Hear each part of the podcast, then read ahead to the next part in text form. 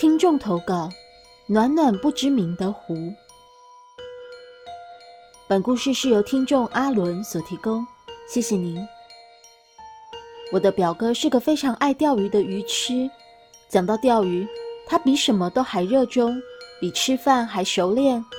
也因为这样，我同样爱钓鱼的爸爸常常跟着表哥四处征战各渔港及钓点。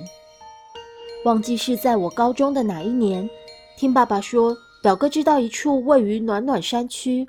类似湖还是水库之类的地方，说里面有鱼，而且还蛮大尾的，想揪老爸一同去挑战一下。于是某个假日的早晨，两人相约一同前往。当两人走在湖畔寻找合适钓点的途中，不时见到水面有大鱼翻身，所溅起的水花让两人不禁雀跃，心想今天一定能钓条大鱼过过瘾。但说也奇怪。一整天下来，两人的浮标就好像静止一样，在水面一点动静也没有。眼看天色就要暗了，没钓到半条鱼的两人只好收拾装备，败兴而归。老爸回家后，我兴奋地问：“今天钓得如何啊？有没有大鱼？”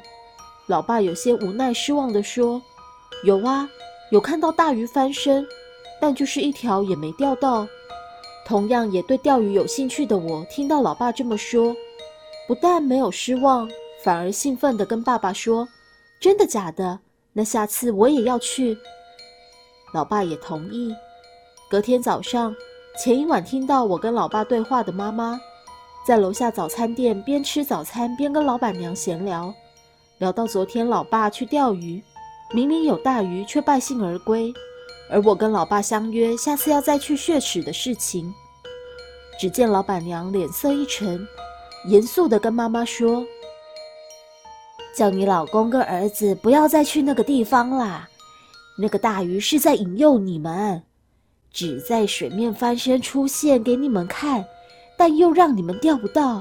如今你们家父子俩相约再去，就刚好一起抓交替。”早餐店老板娘跟我们家交情颇深，经常来我们家打牌，我们都戏称她叫仙姑，原因是因为她有异于常人的灵异体质，常常能感受到或是隐约看到那些事情。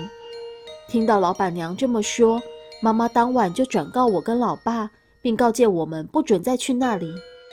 原以为事情就这样结束了，没想到隔天早上，妈妈如常的前往去吃早餐。一踏进早餐店，老板娘表情凝重地对妈妈说：“我昨天又说错话了。”并示意妈妈去后面厨房。到了厨房，老板娘把衣服一掀，只见她的侧腹、肚脐往上到胸口的侧边，像是被鱼鳍或是鱼尾巴扫到那样，一条一条的红色抓痕。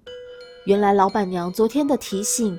破坏了人家的好事，所以报复在老板娘的身上。